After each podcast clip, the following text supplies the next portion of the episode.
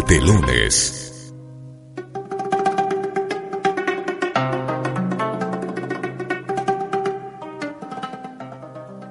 Perfecto, perfecto. Estamos eh, ya conectados con Paul Narváez, el director de la Cinemateca de la Casa de la Cultura, allí donde están pasando ahora un montón de cosas complejas, mucho gas lacrimógeno, muchos, eh, mucha violencia que se está viviendo, nos ha reportado el mismo Fernando Cerón, Andros Quintanilla desde el Pabellón de las Artes, así que vamos a aprovechar estos minutitos que hemos podido contactar con Paul para que eh, un poco, que también ha estado cerca allí, eh, tratando de cuidar ese, todo lo que tenemos ahí en la Cinemateca, ese, esa enorme memoria que tenemos allí y, seguramente tiene mucho para contarnos lo que ha pasado desde el domingo que, que, intervino la policía allí. Bienvenido, Paul, gracias por atendernos estos minutos.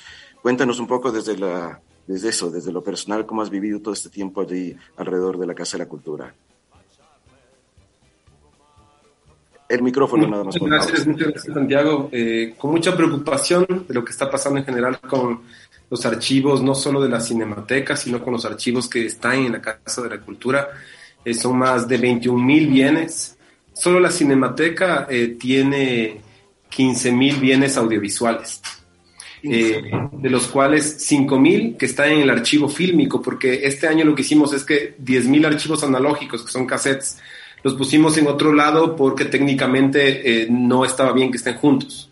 Entonces, eh, este año hicimos eso, 10.000 cassettes los llevamos para el nuevo espacio de la Cinemateca, eh, pero por cuestiones de presupuesto, porque no, por el momento no se ha conseguido plata para una bóveda climatizada, 5.000 archivos siguen en las bóvedas de la casona vieja.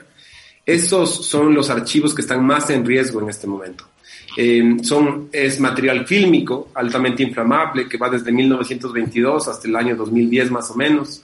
Un montón de cosas son vitales para la memoria audiovisual del país eh, y desde que entró la Policía Nacional ha estado en constante riesgo, ¿no? Eso es lo que, lo que pasa, digamos. Esto es, creo que este es un asunto que va más allá como de lo ideológico, sino es un asunto súper técnico, ¿no? Es decir, hay un archivo que es la memoria audiovisual del país que está en riesgo total ante lo que acaba de pasar hace algunas horas. Yo ahorita intenté entrar a la Casa de la Cultura, está imposible, ya están atacando en la central supuestamente como estamos en requisición desde el día, desde el 23, desde el 23, de, desde, el, desde el 19 de junio y entró en requisición la Casa de la Cultura.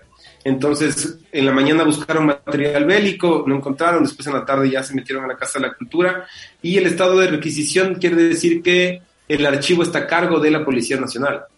Y esto sigue pasando hasta ahora, Pablo, es decir, esta requisición todavía no ha terminado no ha terminado porque la, no ha habido ningún documento que quite la requisición. O sea, solo hay una orden de entrada y todavía no se ha recibido nada en ese sentido. Entonces, todos los bienes actualmente están a cargo de la de la Policía Nacional. Nosotros, como ya vimos lo que pasaba, hicimos una mesa técnica con el INPC, que fue el día lunes a poner sellos, eh, que era una manera también de protegernos legalmente. Y la Policía Judicial eh, de todos modos dijo que ellos solo podían hacer eh, recomendaciones.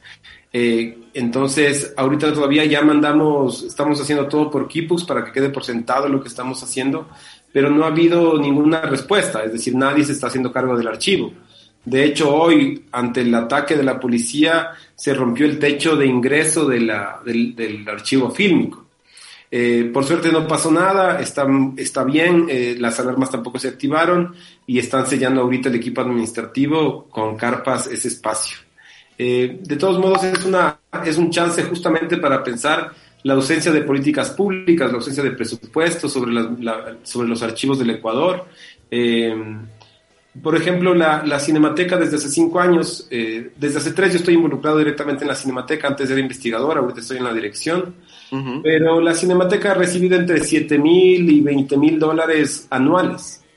Eh, entonces, una cinemateca como la nuestra necesita aproximadamente, necesitaría ahorita 350 mil dólares para una bóveda climatizada y para tener a más gente catalogando, digitalizando, preservando ese archivo. Y esa plata no, no hay ni siquiera la intención de darla. Entonces, em, ese es uno de los problemas, que la, la política pública no no está pensada para resguardar los archivos. Y eso es lo que vos también sabes muy bien, ¿no? Es que no, hay ningún, no hay ni siquiera, no estamos ni cerca de eso, es el problema. Pero esta es una oportunidad de entrar en esta discusión.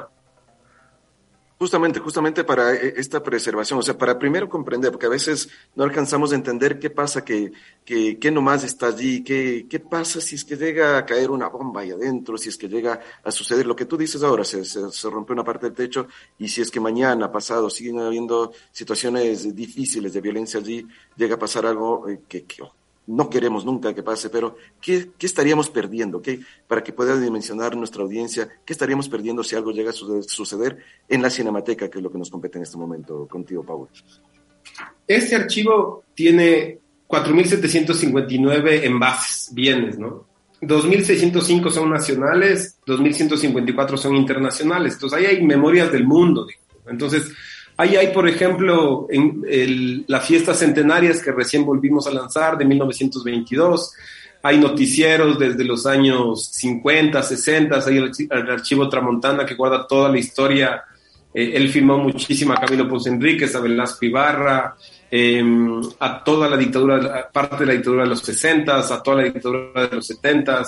Eh, tenemos la historia del cine ecuatoriano, está ahí, la historia de los documentalistas ecuatorianos está ahí, eh, y digamos, hay material hasta el 2010. Ahí está Ratas, Ratones y Rateros, y, hay que entender algo que no hay nada que dure más que el material fílmico.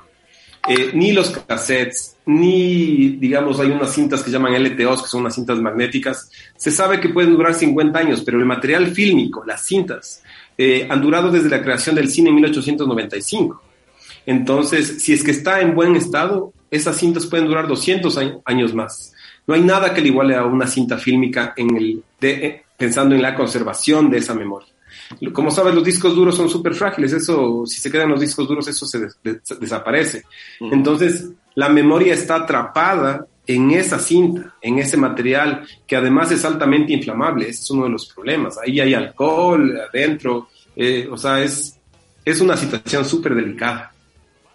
Y esto que mencionabas de las políticas públicas que implican presupuestos, pero también decisiones, decisiones desde las autoridades que, que manejan la cultura y obviamente que manejan el gobierno, eh, ahora y desde antes, eh, estas políticas públicas, ¿cuál es el, ese llamado para, para cambiar eso, para entender que esta memoria la necesitamos todo como, como sociedad, como país y, y, también con los otros bienes que tiene en otros espacios la Casa de la Cultura, Paul. Estas políticas públicas, ¿cómo, cómo, cómo lograr dar ese cambio?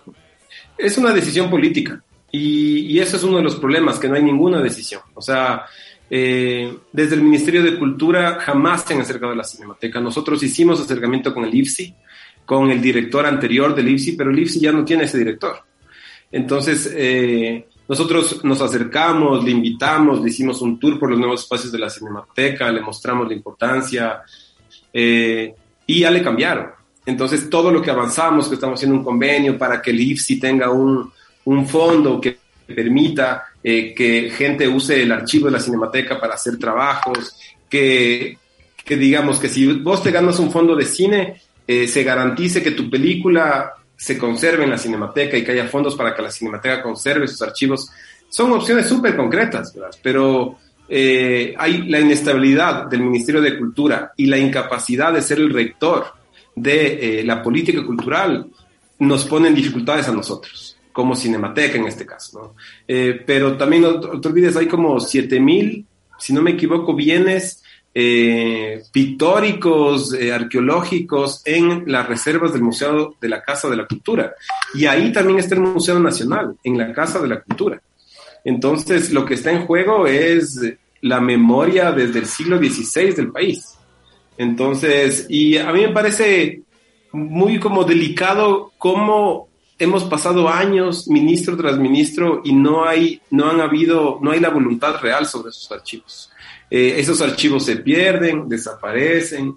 Eh, nosotros justamente por eso mismo hemos trabajado estos ocho meses que yo estoy en la dirección en el levantamiento. Por eso sabemos ahorita exactamente lo que tenemos. ¿no? Entonces uh -huh. tenemos 4.759 bienes fílmicos y 10.063 bienes analógicos. Eh, eso es, es, lo que tenemos ahorita. Y todo eso está en peligro eh, por todo esto que está sucediendo desde el domingo con esta claro. con esta intervención. El comunicado del Ministerio de Cultura que salió el 20 de junio fue bastante simple, por decirlo, sin, sin, comprometerse a nada, ¿no? sin, sin la defensa de este espacio.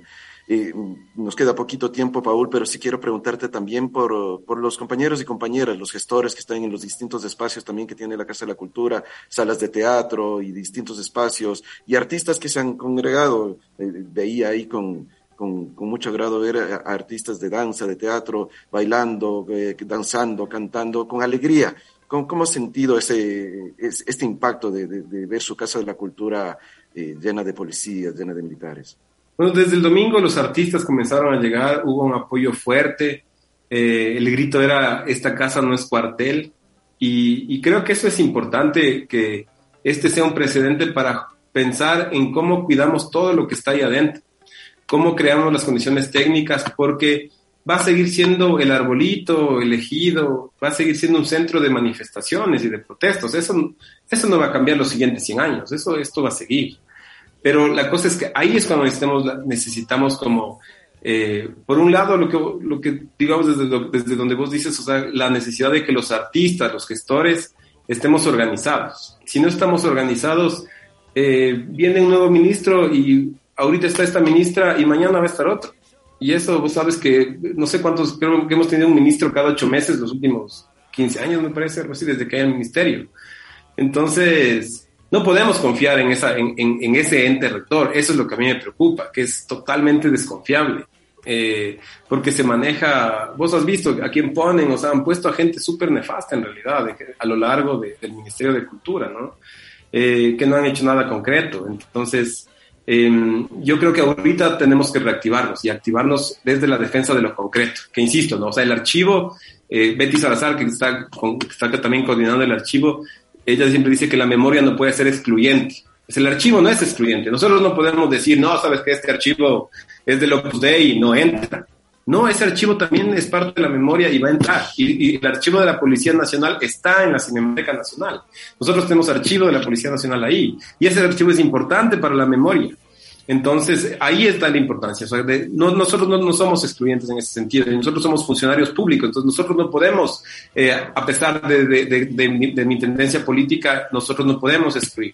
Entonces, por eso digo, es un asunto súper técnico y de cosas por escrito, que es lo, en lo que estamos trabajando ahorita y que venimos trabajando los últimos meses. Importantísimo, importantísimo este, este mensaje final que dices, Paul, de, no ser, la memoria no es excluyente, la memoria estamos allí todos metidos de alguna u otra manera y, y llego incluso para recomendarles ahora, cerrando el programa, este documental, este corto documental de Daniel Yepes Brito, La Rebelión de la Memoria, que justo nos retrataba un poquito lo de octubre del 19 ahí, tan cerquita y pareciera que fuera ahora mismo. Eh, Paul, eh, para finalizar nada más, agradecerte por este trabajo, por, por esta constancia y por este cariño, pasión por, por el cine y por la memoria. Muchas gracias, Santiago. seguimos ahí trabajando y, ahorita estamos haciendo todas las gestiones posibles para que no pase nada más. O sea, que, que realmente no, no, no haya algo, no pase algo trágico para la memoria audiovisual. En esas estamos. Gracias, Paul. Estamos en contacto permanente para seguir contándole a la audiencia. Nos despedimos rápidamente. Gracias, Patito Pinos, por, por este soporte, por poder hacer el programa en estas condiciones complejas. Pero bueno, así son estos entretelones en esta función 120. Nos encontramos el próximo viernes. A cuidarse mucho todas y todos. Un abrazo. El polvo sobre el polvo. El polvo que soy y el polvo en el que me convertiré gobierno es bien femenino, sino no. Hasta aquí llegamos con Entretelones. Volveremos el próximo viernes a las 7 de la noche, cuando suene la tercera campanada.